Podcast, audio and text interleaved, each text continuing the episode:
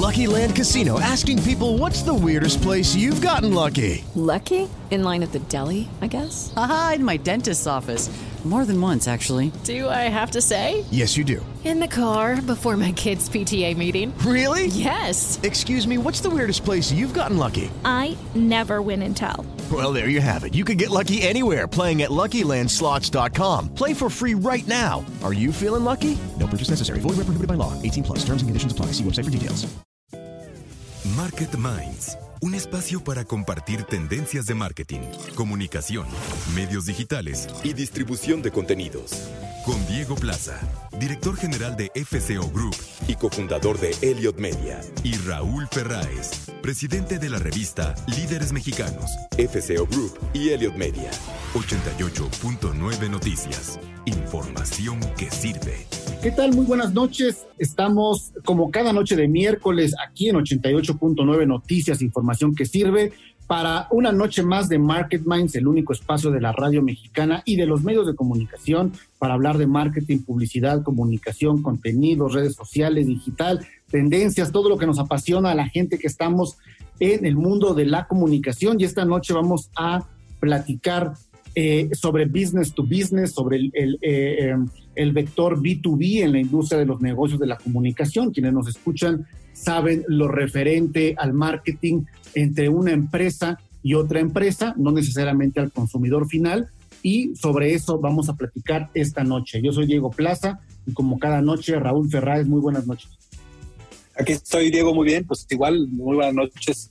Encantado de estar en Market Minds como todos los miércoles. Como todos los miércoles y hoy vamos a platicar. Además, Raúl, siempre nos da muchísimo gusto platicar con mujeres líderes, mujeres eh, directivas de, de, de, muy alto nivel, eh, que nos inspiran en doble manera justamente sobre la industria en la que nos encontramos. Y esta noche vamos a entrevistar a Maggie Bautista, que es la líder de marketing de Avaya México. Avaya es una empresa eh, pues muy enfocada a la tecnología y muy enfocada al B2B, pero son de esas empresas, Raúl, de esas industrias que no vemos, pero están en la vida de todos. Algún sistema, alguna infraestructura, alguna conectividad, es parte de lo que todos consumimos y a veces no sabemos quiénes son las empresas que están ahí detrás. Entonces, eh, Maggie Bautista nos va a platicar sobre el marketing de experiencias, el marketing B2B y también el gran avance pues eh, de las experiencias en el mundo digital, Raúl. Sí, así es, Diego. Pues este será una buena entrevista, yo espero. Y, y bueno, pero creo que hay noticias, ¿no? Yo sí. traigo eh, algunas este, en temas interesantes. Este, eh, fíjate que anunciaron, eh, anunció Discovery, eh, una de las empresas de medios más grandes de los Estados Unidos, la compra de Warner, de, Warner Media lo cual se vuelve una de estas fusiones brutalmente gigantescas eh, en los Estados Unidos, bueno, a nivel global. Eh, al, eh, Discovery pues, tiene varias, varios canales, ¿no? Como el Food Channel, donde hacen lo de Masterchef y, y varios otros. Y compraron Warner, que se las vendió AT&T, que, que había venido con el paquete de, de, de, las revistas y todo que había comprado AT&T hace algunos años y se quedan, por ejemplo, entre otras cosas, con HBO, ¿no? Entonces, eh, eh, interesante la fusión, de, obviamente todavía está pendiente la autorización del gobierno de los Estados Unidos para que esto eh, salga, pero lo que sucede es que traemos ya a una empresa que vuelve a consolidarse y se convierte en la segunda eh, empresa de medios más grande del mundo, solo atrás de Disney. Eh, y su, su objetivo, su fuente, su objetivo principal es ser una de las empresas de medios más grandes del mundo de generación de contenidos. Eh, su CEO, David Zaslav, es de estos nuevos tycoons de los medios de comunicación, no muy conocido, ¿no? No es tan conocido como muchos otros que, que oímos por allá. es un hombre de 61 años, eh, y yo creo que vamos a oír de él mucho más en los próximos meses, Diego, cuando esta fusión se dé. Y, y básicamente lo que él quiere hacer es eh, lo que se llama One, one Stop Shop, ¿no? O sea, quiere generar eh, uno de, los, de las plataformas de streaming más grandes y poderosas del mundo, en donde eh, con una sola suscripción puedas tener una cantidad de contenido brutal muchísimas franquicias y eh, pues ahí está, ¿no? La respuesta que estamos viendo de todos los grandes medios de, comunicación del mundo al gigante de, las plataformas de streaming que sigue siendo hasta ahora eh, Netflix, ¿no? La que tiene más suscriptores. Y yo creo que esto lo vamos a ver muy pronto en otros, en otros campos. Sé que está por salir la plataforma de streaming también de, de Univision Televisa con la nueva fusión lo cual va a ser tal vez la primera plataforma de streaming en español 100% eh, o de un medio de comunicación eh, en español eh, y, habrá que ver qué, tal lo hacen, qué tal tu contenido traen. Pero bueno, ahí están las guerras de las grandes plataformas de streaming, Diego. Pero, a ver, ayúdame a entender un poco, Raúl, porque hace, hace algunos meses aquí en Market Minds entrevistamos a Sharon Seaman, que, bueno, nos habló del futuro del entretenimiento eh, y ella, bueno, pues es la representante de marketing de Warner, pero en particular nos adelantó el tema de HBO Max. HBO Max ya es parte de esta historia consolidada que tú nos estás platicando. Bueno, o sea, sí, eh, como tú sabes, allá tiene que pasar ciertas autorizaciones del gobierno americano. Eh, la, fusión ya se dio y en los próximos meses se darán las autorizaciones. Y yo creo que cuando eso suceda, vamos a ver justamente una consolidación ahí de, una nueva plataforma de streaming que tal vez, o sea, hasta ahora la compañía se llama Discovery Warner. Eh, no sé, no sé la plataforma de streaming cómo se vaya a llamar, pero sí tiene claro eh, eh, este hombre David Zaslav, como te decía, que lo que ellos quieren crear es un one-stop shop en donde tengas en una sola plataforma una cantidad de contenido impresionante.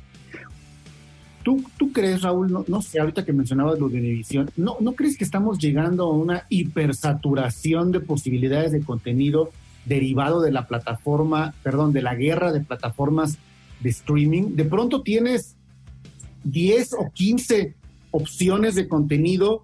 Eh, ¿Qué ves? Sí, pues mira, yo creo que, que sí, ¿no, Diego? O sea, lo que estamos viviendo más bien es la migración de los grandes medios de comunicación a, las a los a las streameras, ¿no? O sea, eh, si hay muchas plataformas de streaming o no, todavía no sé. O sea, eh, pensemos hace 10 años, por ejemplo, que no había plataformas de streaming. Bueno, te metías a DirecTV y había 180 canales que podías ver, ¿no? Eh, ibas a un puesto de revistas o ibas a, una, a, un Sanborns y encontrabas 200 títulos diferentes de revistas. Eh, eh, prendías tu radio, prendes tu radio y te encuentras con 200 estaciones de radio diferentes, ¿no? Entonces, yo creo que la, la, que la, que la oferta de, de contenido realmente apenas está empezando, ¿no? Y yo creo que lo que va a pasar es que en unos años todas las grandes plataformas de contenidos eh, tradicionales van a haber migrado a los streamings y ahí es donde se va a dar la gran guerra de los medios de comunicación del futuro y tal vez haya 10, 15, 100, 80 plataformas diferentes, ¿no? Y, lo que tendrá que hacer el consumidor es concentrarse en cuáles les interesan. Por ejemplo, el New York Times, eh, leía yo el otro día también un artículo, ha tenido mucho éxito con su nuevo servicio de, suscripción de noticias digitales, ¿no? Al grado de que ya hoy recibe mucho más eh, ingresos por, por su plataforma de suscripción que por la publicidad que recibe, ¿no? Lo cual demuestra que la gente está dispuesta a pagar por ello. Eh, ese nicho de New York Times, pues es también un nicho muy especial, ¿no? No va a tener nunca 208 millones de suscriptores como tiene Netflix, pero con que tenga a lo mejor 700 mil o 300 mil o un millón, ya es un nicho muy, muy importante y, que le funciona muy bien, ¿no? Estamos hablando de la democracia del contenido, eh, justamente a partir del poder que la tecnología otorga no solamente a las grandes plataformas y a los grandes estudios eh, de contenido, sino también a las personas en lo individual y seguramente, como dices Raúl, pues eh, estamos viendo un crisol muy grande tanto de los grandes temas y de los grandes contenidos como muy, muy de nicho. Y regresando un poco, Raúl, al tema de esta eh, noche y, bueno, vinculante entre el consumidor final, pero también el desarrollo tecnológico que se nota de un año a otro que las empresas han tenido, derivado también de la aceleración digital. Y me quiero referir al buen fin. Es decir, eh, de un año a otro, eh, bueno, de 2019 a 2020 vimos un crecimiento evidentemente en el e-commerce brutal, evidentemente derivado de eh, pues la no acción física de compra en centros comerciales. Sin embargo, se mantiene, Raúl. Estamos hablando de que las empresas lograron mantener esta eh, actitud, actitud de consumo y para este buen fin 2021 la Secretaría Económica pues está la Secretaría de Desarrollo Económico está derivando una estimación de un crecimiento del 58% respecto al año pasado, Raúl. Me parece que sí eh, hay una estabilización de lo que implica la compra digital que nos llevó la pandemia justamente a ello, pero que al final del día la gente terminó eh, pues educándose, confiando y bueno, pues también vemos eh, un crecimiento no solamente en bienes de consumo primarios, sino en lo que llamamos las compras de indulgencia. plataformas como Mercado Libre, Amazon, Coppel, Liverpool, solamente están en el ranking, Raúl, eh, eh, y apuntando finalmente, pues compras de electrodomésticos, de moda, de decoración del, hogar, de celulares, de belleza, de transportes, de viajes, Raúl. ¿Tú no sientes, Diego? Yo, yo sí que este año hubo menos ruido, menos publicidad, menos eh, awareness, digamos, del, del buen fin. A mí, a mí me tomó por sorpresa, digo, generalmente como que con tres, cuatro semanas de anticipación ya estaba todo el mundo esperando y esto, pues, no sé, eh, no sé si, si fue una percepción mía o tú también la sentiste.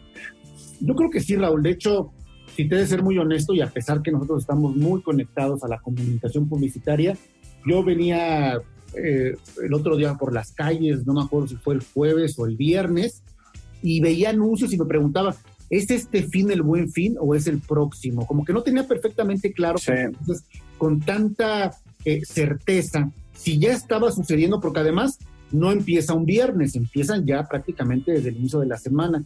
Y sí coincido contigo, Raúl, no sé si habrá sido una comunicación mucho más enfocada a la programática y al alcance digital que a los exteriores, justamente derivando esa tendencia. Pero bueno, pues los números, los números tanto de la eh, Asociación de Ventas Directas por Internet como de la ANTAD, pues reflejan en el término de este buen fin un crecimiento y pues bueno, eso siempre será una muy buena noticia, Raúl. Exacto. Muy bien. Bueno, pues vamos a continuar con nuestro programa de esta noche, Raúl. Vamos a platicar, como ya lo habíamos adelantado, con eh, una persona experta en marketing de B2B, marketing eh, dirigido entre las empresas, eh, business to business. se trata de la compañía Avaya, una de las compañías de tecnología más grandes del mundo y vamos a hablar con Maggie Bautista justamente sobre su visión sobre esta industria y también sobre el consumo, el consumo de las experiencias digitales. Y como cada semana también, como cada noche, nuestra mesa de debate con Claudio Flores Tomás, presidente de la ABE de nuestro país, antes la AMAP, y Sebastián Patrón, eh, presidente ejecutivo en México de Advertising Week Latinoamérica, que próximamente, el 23 de noviembre, Raúl, va a ser esta edición de este evento muy importante de la publicidad. Será de manera digital. Y bueno, ahí estaremos presentes, Raúl. Eh, vamos a presentar desde FCO y Elliot Media eh, eh, un estudio llamado Comprendiendo a la Generación Z. Pero vamos a platicar mucho más de ello más adelante. Por el momento es momento de ir al reporte de tráfico y clima, como cada 15 minutos aquí en 88.9 Noticias. Información que sirve y regresamos más de Market, Minds. Un espacio para compartir tendencias de marketing, comunicación, medios digitales y distribución de contenidos. 88.9 Noticias. Información que sirve. Pues estamos de regreso aquí en Market Minds, como todos los miércoles, en nuestra mesa de análisis con Claudio Flores. Claudio, ¿cómo estás? Muy bien, Raúl, un placer estar aquí contigo en la mesa marquetera de Market Minds. Pues hoy vamos a hablar de, del marketing de business to business. No sé, como que estamos muy influenciados por el tema de, del, del, marketing al consumidor en general, ¿no? Son las campañas más grandes, más espectaculares, que más visibilidad tienen, pero no podemos dejar de tomar en cuenta que una gran cantidad de transacciones y de negocios se hacen entre empresas, ¿no? Que ofrecen servicios especializados, empresas que contratan servicios especializados, en fin. No, no, no tengo una cifra, no sé si tú la tengas, este Claudio, pero debe de ser un monto brutal, casi tan grande como el de, el de hacia el consumidor de las, de las cientos o miles de empresas que viven solamente de venderle a otras a otras empresas. Exacto, el marketing business to business o B2B eh, finalmente está orientado a la venta, Raúl, de productos y servicios entre empresas y no directamente al consumidor, como ocurre en el otro marketing, el business to consumer. También están, estamos viendo nuevos, nuevos, eh, digamos, rubros, nuevas características como el direct to consumer, el D2C, este que nos trajo justo la revolución digital. Pero hay que decir que el marketing business to business tiene características diferenciales que conviene tener en cuenta a la hora, digamos, de definir objetivos y planificar campañas, ¿no? Eh, porque hay quien dice, no, pues al final es marketing, no es igual.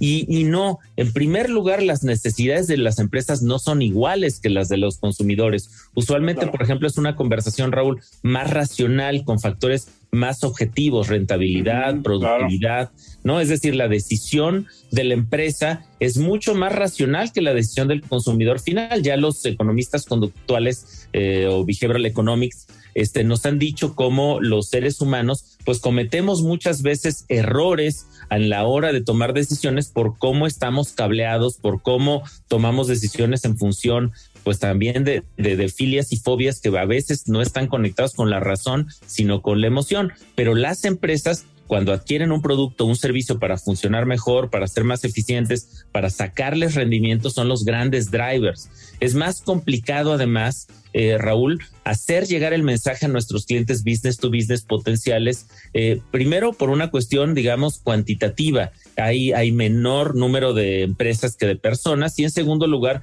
porque tienen un nicho, digamos, mucho más segmentado por sectores y no es tan fácil comunicarse con ellos por canales más generalistas como las redes sociales, sino ahí sí se requieren medios especializados y a mí sí me gustaría mencionar, Raúl, pues medios especializados como la revista Líderes Mexicanos, es decir, medios que están altamente especializados en atender a tomadores de decisiones de las empresas y que es por donde puedes llegar. Es difícil hacer, Raúl, una campaña de marketing business to business que salga por medios masivos, por tele, por radio, sino hay que utilizar medios hiper especializados y también medios digitales. Entonces, aunque una campaña de, email marketing, por ejemplo, puede ser muy efectiva si se dirige a los contactos adecuados, el gran secreto hoy es tener esas bases de datos. Y aquí sí, Raúl, ustedes, por ejemplo, constituyen una gran, gran alternativa para este tipo de marketing, porque no solamente atienden a través de, los distintos medios de líderes eh, mexicanos a estas audiencias, sino además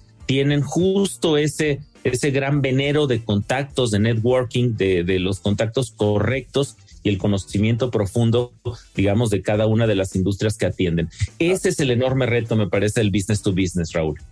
Y aquí también hay un tema interesante, ¿no? Que es, eh, justamente coincido contigo en la parte que es mucho más racional, ¿no? Es mucho más, eh, obviamente tienes que tirar con, con el láser, o sea, aquí el tema del escopetazo no te sirve para nada, ¿no? O sea, tienes que hacer una comunicación mucho más especializada, mucho más enfocada en los públicos eh, que tienes. pero, pero, ¿qué hay del awareness que también tendrías que generar como marca en, en un mercado, Claudio? ¿Qué tan valioso crees que sea eso?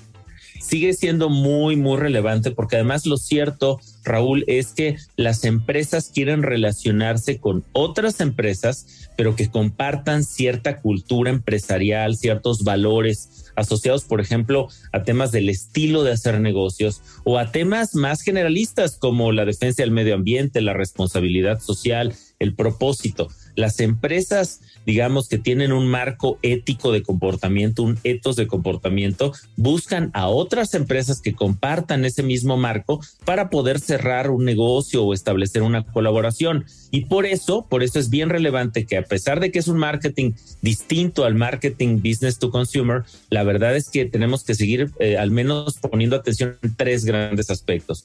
Uno, la imagen que transmitimos como empresa hacia adentro y hacia afuera, a socios, proveedores, consumidores, a la sociedad en general. Segundo, nuestra presencia y reputación online.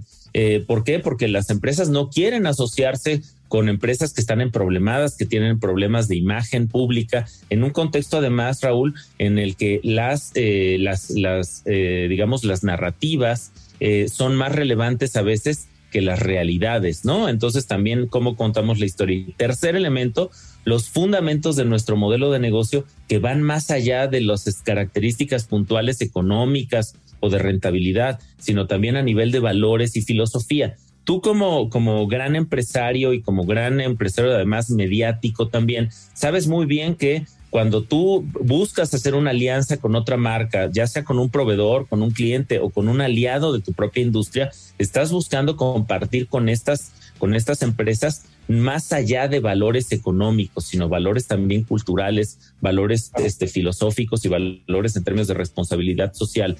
Por eso, por eso yo creo que la imagen que hoy proyectan las empresas hacia afuera y hacia adentro son un, marco importantísimo para el marketing business to business. Si tu empresa está en problemada con, asuntos de imagen, con asuntos donde de repente se le adosen asuntos negativos de, de, corrupción o de irresponsabilidad medioambiental, por poner ejemplos, o de intolerancia, esos efectos no solamente te pegan a ti, sino le pegan a la red de, de, aliados, a los lazos de colaboración que estableces con otras empresas, ¿no? Claro.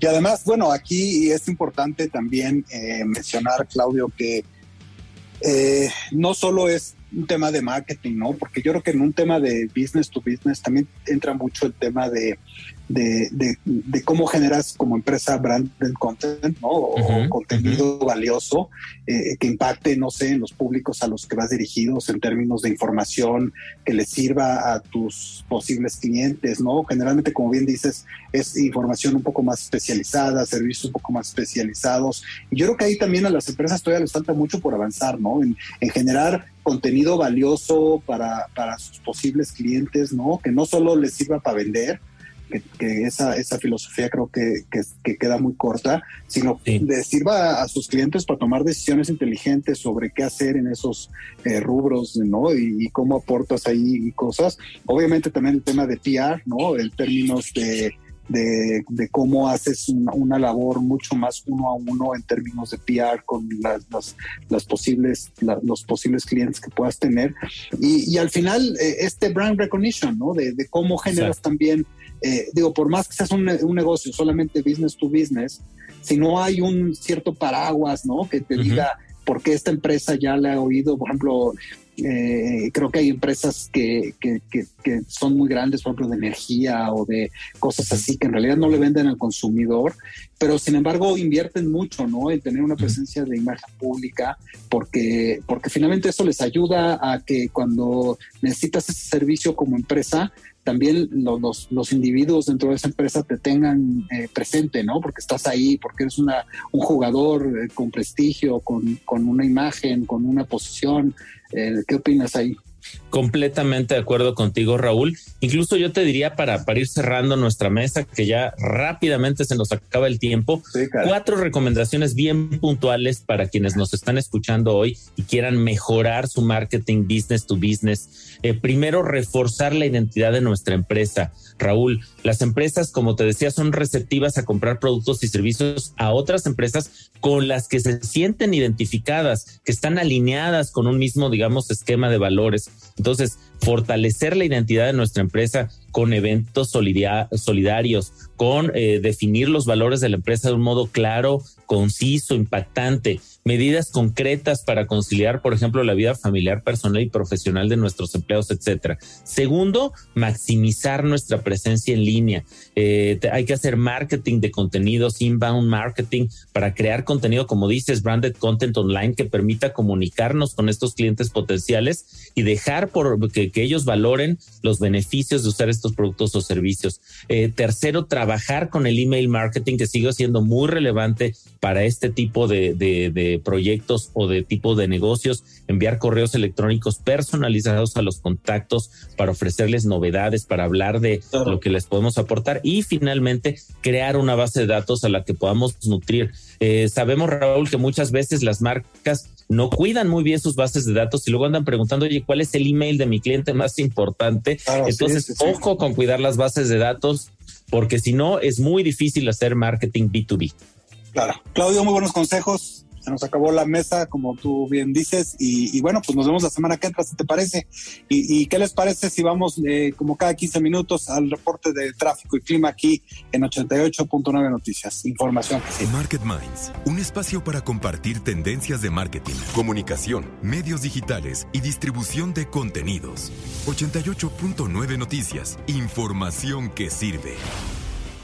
Ya estamos de regreso aquí aquí en Market Minds, en 88.9 Noticias, información que sirve para platicar eh, con Maggie Bautista, que es la líder de marketing de Avaya México, eh, una mujer verdaderamente excepcional, con más de 24 años de trayectoria en la industria, principalmente la tecnología de la información y las telecomunicaciones, principalmente dentro de Avaya México. Me da mucho eh, gusto también ver que es egresada del Instituto Politécnico Nacional, de la carrera de Administración Industrial y obviamente con eh, eh, otras facetas de preparación a nivel maestría. es además, yo, yo, yo, yo conozco bien este evento, Avaya Evolutions, y ella ha liderado 16 ediciones de este importante foro, de este importante espacio que se hace cada año para hacer una congregación de la conversión en la tecnología. Avaya ha sido distinguida con el estatus de gran marca de México, Super Brands desde 2013-2014, eh, una mujer verdaderamente líder, eh, que hace yoga, que hace pilates, que tiene su hijo Emiliano, que es apasionada del marketing, como seguramente ahorita la vamos a escuchar, para hablar del el marketing B2B eh, en la era de las experiencias, pero también íbamos a hacer énfasis para hablar de mujeres líderes. Maggie, buenas noches. Buenas noches, ¿cómo te encuentras? Muy buenas noches, Diego. Muy contenta de estar el día de hoy aquí. Gracias por la invitación. Siempre es un placer. Y pues lista, lista para estar con ustedes. Maggie, vamos a entrarle a este tema, porque siempre no desaprovechamos hablar e inspirarnos de mujeres líderes. quién, es, ¿Quién es Maggie Bautista? Más allá de la definición o del, del currículum que he leído, ¿quién es Maggie Bautista y cuáles han sido tus mayores retos en la industria? Donde hay que decirlo, eh, es dirigida principalmente por hombres, la industria de la tecnología, Maggie. Pues Maggie Bautista, si hoy tuviera que definirte, te diría, Maggie Bautista es un, en una sola palabra apasionada. Soy una apasionada en lo que hago. Todas las mañanas me levanto y agradezco a Dios y a la vida por darme la oportunidad de hacer lo que me apasiona, lo que me enamora. Y yéndome al tema de cuáles han sido las barreras que he encontrado yo como mujer en la industria tecnológica, podría resumirte que las mujeres nos vemos influenciadas por agentes externos que nos hacen creer que las carreras y trabajos en tecnologías de la información son muy difíciles y que los hombres tienen más habilidades para el razonamiento matemático y lógico y por ende son más aptos para este tipo de trabajo. Y eso no es así. Esto hace que muchas mujeres se desanimen y que den el paso para entrar a otras industrias más de eh, business to B, 2 eh, c y, y, que se desanimen. El día de hoy yo estoy aquí para motivarlas y decirles que si empezamos a hablar de lo que hacemos e inspiramos a más mujeres a que se sientan atraídas por esta área, pues cada vez vamos a ver a más mujeres. Según un, un estudio reciente en LinkedIn, en la industria tecnológica en Latinoamérica aumentó un 18% en los últimos años la contratación de mujeres en la industria tecnológica. Ahí el gran reto que tenemos para inspirar cada día a más mujeres y que se den cuenta que el mundo de tecnología también está hecho para mujeres, no solamente para hombres. Eh, en Avaya, para mí es, es, muy grato y muy emocionante contarles que hemos estado durante los últimos cinco años apoyando a una generación que se llama Sales Academy, en donde el 50% de las personas que entran a este proceso de graduación de un año son mujeres y el otro 50% son hombres. Esa es una estrategia que se ha hecho para tomar conciencia y educación sobre el mercado tecnológico y comenzar a eh, eh, integrar a cada vez más mujeres. Ahora, eh, bueno, primero felicidades, evidentemente también de llevar más allá del discurso a la acción con este tipo de iniciativas que, nos compartes. Me gustaría entrar en el tema del programa de, del marketing B2B en, la era de las experiencias. Es, ese, no, no podemos no hablar de lo que hemos vivido en los últimos, pues prácticamente dos años eh, de pandemia, en el cual cambió la forma eh, no solo de relacionarnos socialmente, profesionalmente, sino de hacer negocios. Y el, el, el, el entorno B2B, eh, business to business, es decir, que es de una empresa a otra empresa con la que tienen una relación comercial, pues yo creo que lo imaginamos y lo entendemos todos pues con un alto nivel de acercamiento eh, eh, físico, donde nos vemos en una cena para hablar de un proyecto, eh, en un desayuno con empresarios. Y, es decir, eso es lo que vive en la mente cuando hablamos a veces de, de relacionamiento alrededor del B2B, pero eso cambió, eso cambió, creo que hoy estamos en un modelo híbrido. Desde tu punto de vista, ¿cómo, ¿cómo ha sido esta evolución y dónde nos encontramos ahora en el B2B? Buena pregunta, Diego pues efectivamente a todos nos agarró desaprevenidos. Estamos acostumbrados a hacer un marketing, obviamente, mucho más con mix de estrategias. Y en los últimos 19 meses, pues nos hemos visto con puro marketing digital. En el caso de B2B, quiero contarles a todo, a toda la audiencia las, las reglas, eh, las estrategias exitosas que hemos tenido durante estos 19 meses han sido 100% digital, como ya es el conocimiento de todos, pero ¿cuáles han sido esas seis estrategias que nos han llevado al éxito de estar cerca de nuestros clientes? Pues indudablemente para, para el B2B, el email marketing sigue siendo el rey. Es la estrategia más usada en empresas B2B en México. Dentro de esta estrategia online, el email blast marketing seguido muy de cerca por las redes sociales y la creación de contenidos. Te podría decir que esa ha sido una de nuestras reglas básicas. La segunda, la publicidad en la que más invierte es en Google AdWords. En las empresas B2B mexicanas invertimos mucho en esta estrategia, seguido de anuncios en redes sociales y probablemente negocios más B2C, la inversión en anuncios en redes sociales supere a Google AdWords. La tercera estrategia que nos ha resultado muy interesante y muy poderosa ha sido el soporte más efectivo en pagos de publireportajes aunque la inversión más alta en Search Engine Optimization ha sido muy efectivo, a la hora de aumentar las ventas, los reportajes o artículos promocionales en periódicos digitales o páginas web, Diego, nos ha funcionado mucho. Ha sido de referencia muy importante para este sector y también aquí probablemente se incluyen los videos de YouTube, ya que el video marketing es una de las grandes tendencias en el marketing online B2B. La cuarta y que seguramente ya es muy conocido para todos, pues la red social más utilizada en el B2B es LinkedIn. Esto no es sorpresa para varios de ustedes y no me cansaré de decirlo, siempre una empresa B2B eh, tiene y será un éxito el trabajar con LinkedIn. Es, es una red social que para nosotros es la más importante. Por ahí escuchaba hace poco una estadística donde dicen que el 82% afirma que LinkedIn es eficaz para compartir contenido e interactuar con nuestra audiencia. Entonces la importancia que tiene. El quinto, eh, la quinta estrategia que nos ha dado muy buen éxito en todo este marketing digital los últimos 19 meses, pues es el canal de comunicación o la canalidad que vemos ahora como uno de los medios el WhatsApp. Pero ojo, según eh, estudios recientes, la red social más efectiva es WhatsApp, pero hay que tener cuidado con esto. ¿Por qué? Porque no es una red social es un canal de comunicación. Y también hay que, eh, ¿por qué les digo que hay que tener cuidado? Porque hay que pedir el permiso expresamente para cumplir con la ley de protección de datos. O sea, sí es muy efectiva, pero cuidando todo este pequeño eslogan que dice al final, si podemos compartir la información, si podemos compartir el número de celular. Y la última, la sexta, es el marketing de contenidos. Y que creo que esto aplica tanto para B2C para, como para, B2C, para B2B. Es la tendencia más importante para este año. El marketing de contenidos en negocios B2B, Diego, tiene una gran importancia y en general por todos los productos y servicios que son más complejos y tienen un proceso de compra más largo. No es como las empresas B2C que inmediatamente puedes hacer la compra en tiempo real en línea. Y una buena estrategia de contenidos puede ayudarte a, ti como empresa B2B a entender mejor los beneficios asociados a tus propios productos o servicios.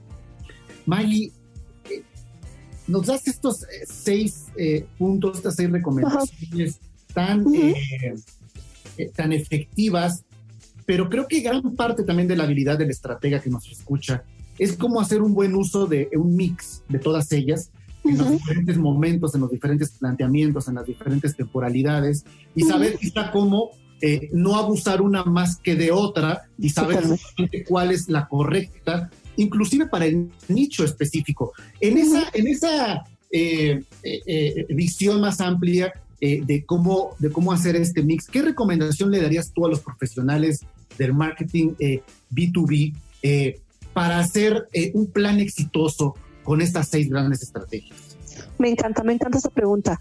Mira, Diego, siempre habrá nuevas tendencias y técnicas importantes en la industria del marketing de B2B, pero pensar en su estrategia de marketing como algo único, algo único, estático e invariable puede limitar tu creatividad.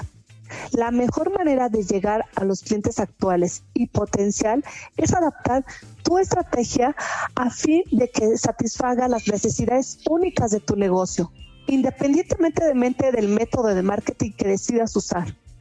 Todos sabemos y lo hemos vivido en los últimos 19 meses que el cambio es la única constante. Además, los compradores cambian así como lo hacen sus necesidades y enfoques.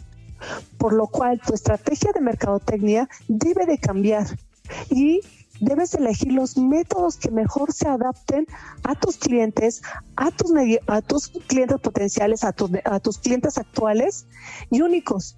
Y cuando tengas dudas ahí, hay que darle prioridad a tus iniciativas de marketing, a las más exitosas. Lo que puedes medir, lo puedes controlar. Y lo que puedes controlar, lo puedes mejorar. Creo que es la mejor guía y la combinación correcta de tácticas para llegar a tu audiencia objetivo y lograr que se identifiquen con tu marca. Ahora, hablemos del futuro, Maggie. Estamos platicando con Maggie Bautista, que es la líder de marketing de Avaya México. Eh, en el futuro del marketing, eh, en la era de las experiencias, y quizá me estoy adelantando a tu respuesta, pero me parece que la estrategia Avaya Experience Builders eh, tiene mucho que ver con estar construyendo las siguientes formas de hacer las cosas en el marketing de experiencias y en el marketing B2B. ¿Qué Correcto. es Avaya Experience Builders? Y esto ligado a cómo estás viendo todo el futuro. Excelente pregunta. Mira, me, me gustaría remontarme un poquito más al marketing experiencial para todos los que nos están escuchando el día de hoy.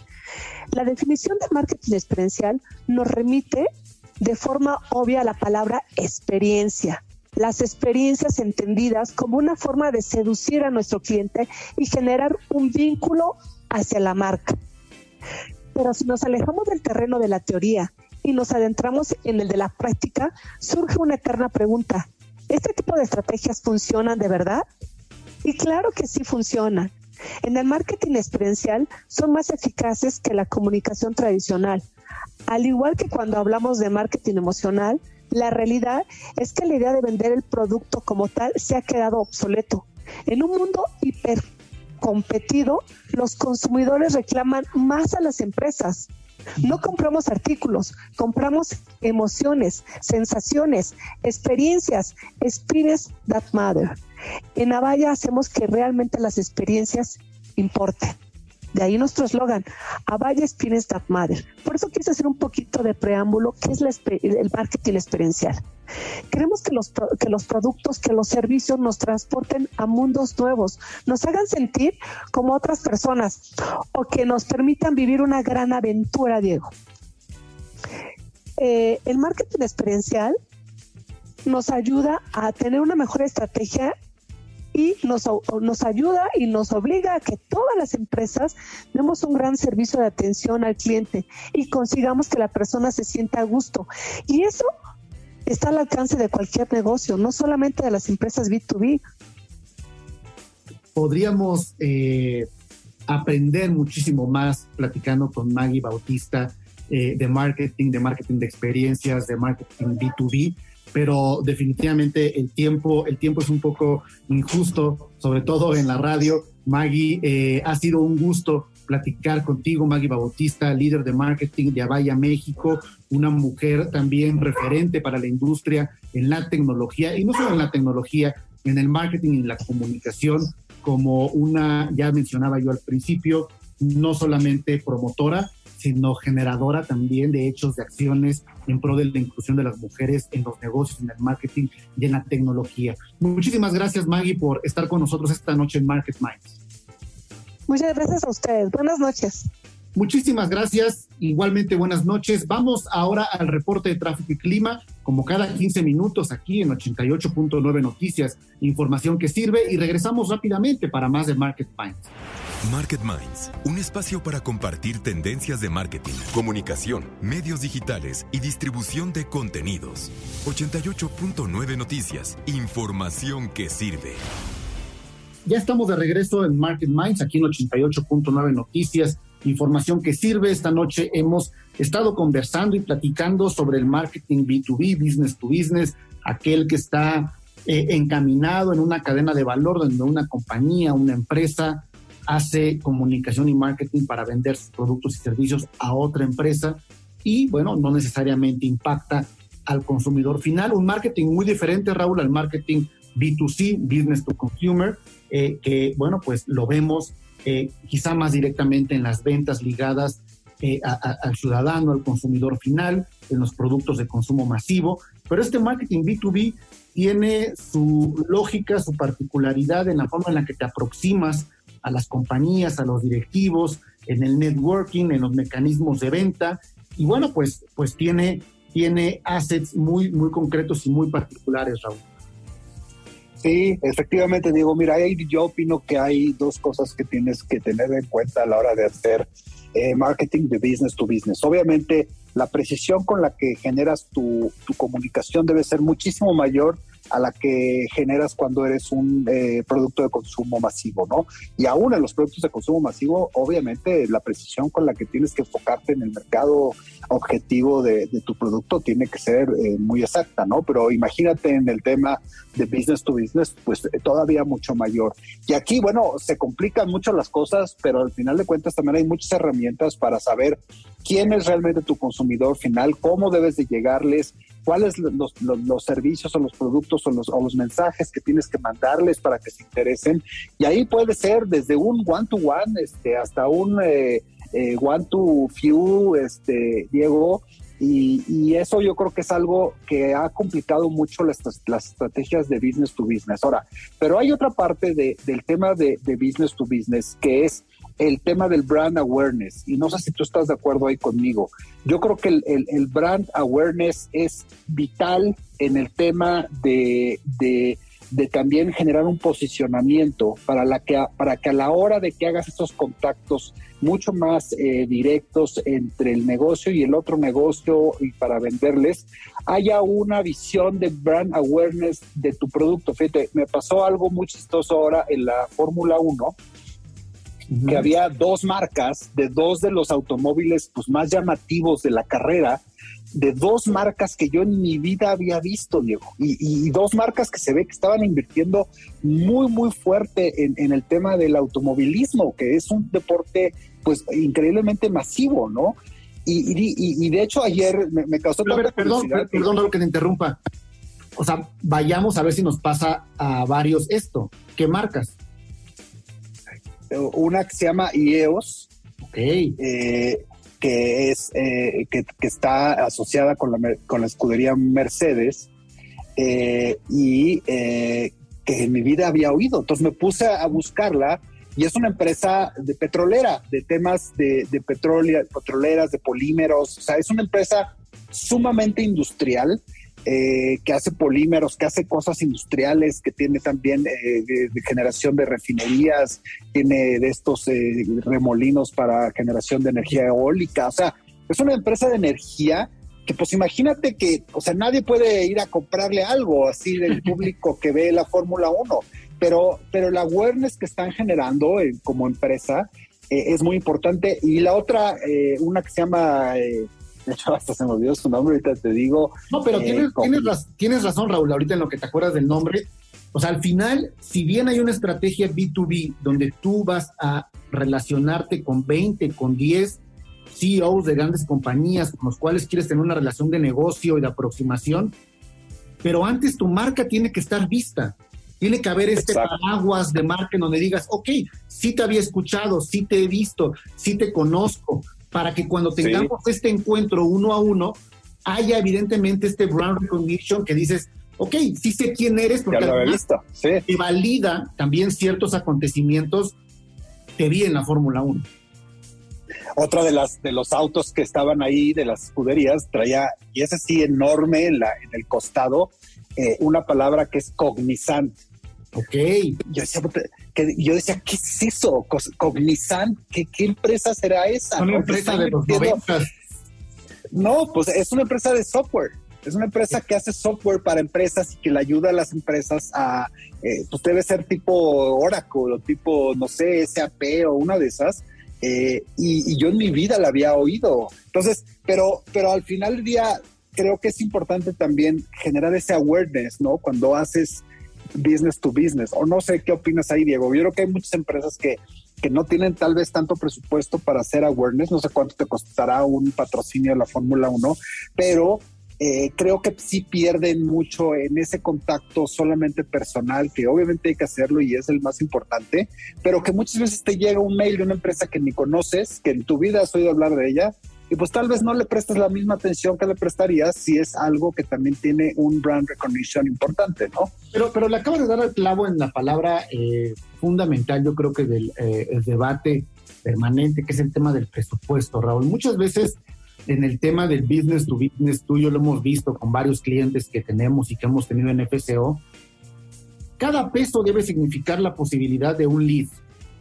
¿No? Es decir, no, no, no te puedes dar el lujo cuando haces business to business a veces justamente de invertir mucho en awareness porque tienes 10 pesos y lo vas a invertir en llegar a 20 personas y de esas 20 personas sí necesitas obtener cinco posibilidades de negocio que te pueden llevar a cerrar dos contratos y eso puede ser tu venta del primer trimestre. Creo que, creo que esa parte del presupuesto es muy diferente cuando hablamos de, de, de B2C en términos pues de, de, aventar una ola mercadológica mucho más grande para recuperar en grandes volúmenes la inversión por ventas de tu producto, cuando acá quizá todo se basa en una relación, Raúl.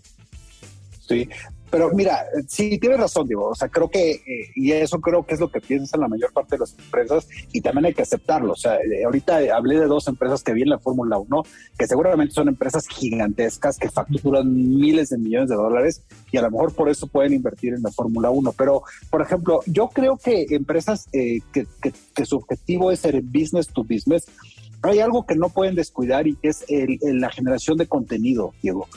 Creo, que no necesitas salir a hacer eh, campañas en la Fórmula 1 para tener un brand recognition, pero yo creo que si generas contenido que sea valioso para tus audiencias, en términos de los temas que les son importantes, puedes lograr leads, ¿no? Eh, eh, en medios de comunicación, de entrevistas, eh, en espacios en donde lo que tú estás aportando en términos del conocimiento sobre el campo en el que te desarrollas puede acabarte generando un prestigio, un reconocimiento de nombre y un posicionamiento que también sería un poco un tema de, brand de, brand recognition, ¿no? Entonces yo creo que ahí es donde también fallan muchas de estas empresas en el tema de la generación de contenido, eh, eh, de, contenido que, que realmente le sea útil a las audiencias que llegan. Yo creo que es un punto, un punto como dices, y la clave justamente de un mix de B2B está en la modulación de ello. Tampoco te puedes quedar en la reunión uno a uno en un restaurante y tampoco te puedes quedar a lo mejor, o no todas pueden ir a la Fórmula 1. Creo que la clave del contenido está importante porque yo creo que lo resume esta frase, Raúl. Eh, eh, tienes que estar, porque si no estás, no existes. Y si no te lees, no te ves, si no te encuentran, si no hay un punto de referencia, aun cuando estés sentado frente a un empresario muy importante para hablar de tu producto, tu servicio, si no hay un punto de referencia basado en una huella de contenido, pues va a ser mucho más difícil que confíen en ti, Raúl. Pero bueno, se nos ha acabado el tiempo esta noche aquí en Market Minds hablando de business to business. Eh, recuerden eh, escucharnos en iHeart Radio, eh, ahí pueden encontrar la, biblioteca de todos los programas que eh, hemos eh, eh, desarrollado para todos ustedes que nos escuchan y nos vemos la próxima semana en punto de las 9.30 aquí en 88.9 Noticias e Información que sirve. Yo soy Diego Plaza, Raúl Ferráez, muy buenas noches. Igualmente Diego, que tengas muy buena semana. Esto fue Market Minds, un espacio para compartir tendencias de marketing, comunicación, medios digitales y distribución de contenidos. 88.9 Noticias, información que sirve.